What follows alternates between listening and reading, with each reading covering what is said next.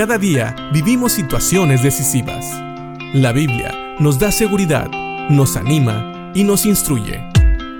Impacto Diario con el doctor Julio Varela. Cuando Pedro escribe su primera carta aquellos creyentes de la dispersión, de la diáspora, es decir, creyentes que estaban huyendo del castigo que estaban recibiendo solo por ser cristianos. Estos son creyentes que habían llegado a las regiones de Ponto, Galacia, Capadocia, Asia y Bitinia. Y cuando Pedro habla con ellos y les recuerda que ellos tienen una herencia incorruptible, incontaminada e inmarcesible, estas palabras tienen mucho significado. ¿Por qué? Porque estas eran personas que habían dejado todas sus posesiones atrás. Básicamente, se podría decir que habían perdido todo. Por eso, el ser recordados que nuestras riquezas como creyentes no se encuentran aquí en la tierra, sino en el cielo, es realmente algo de aliento.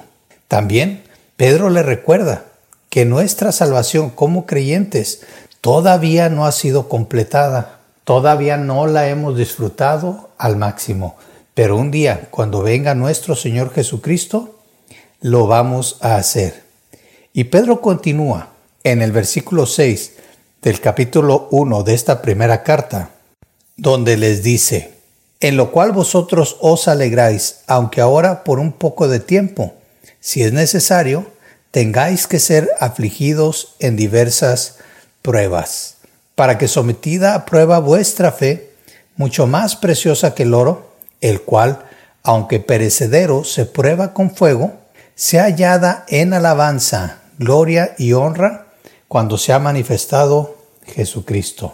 Básicamente, Pedro les está diciendo a estos creyentes que él sabe que ellos se alegran en saber que su salvación va a ser completa en el futuro.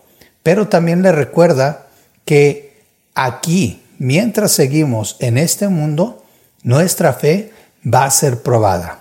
Por eso les dice que aunque ahora por un poco de tiempo, si es necesario, tengáis que ser afligidos en diversas pruebas.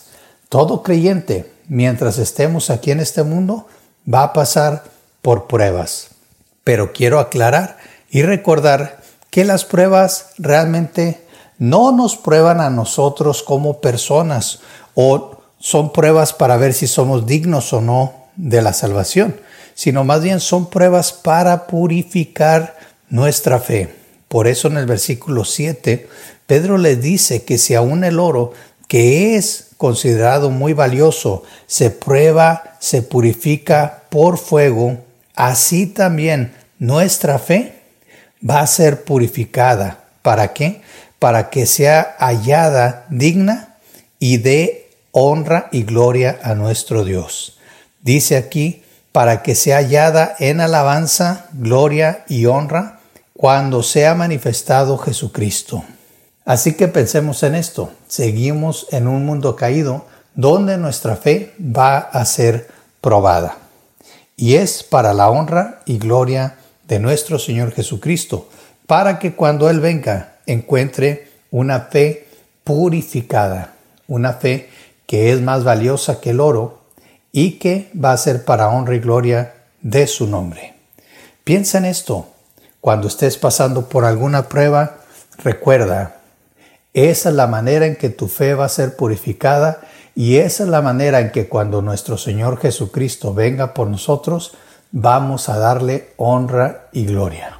Así que agradezcamos a Dios por las pruebas, porque las pruebas purifican una fe que va a alabar a nuestro Señor.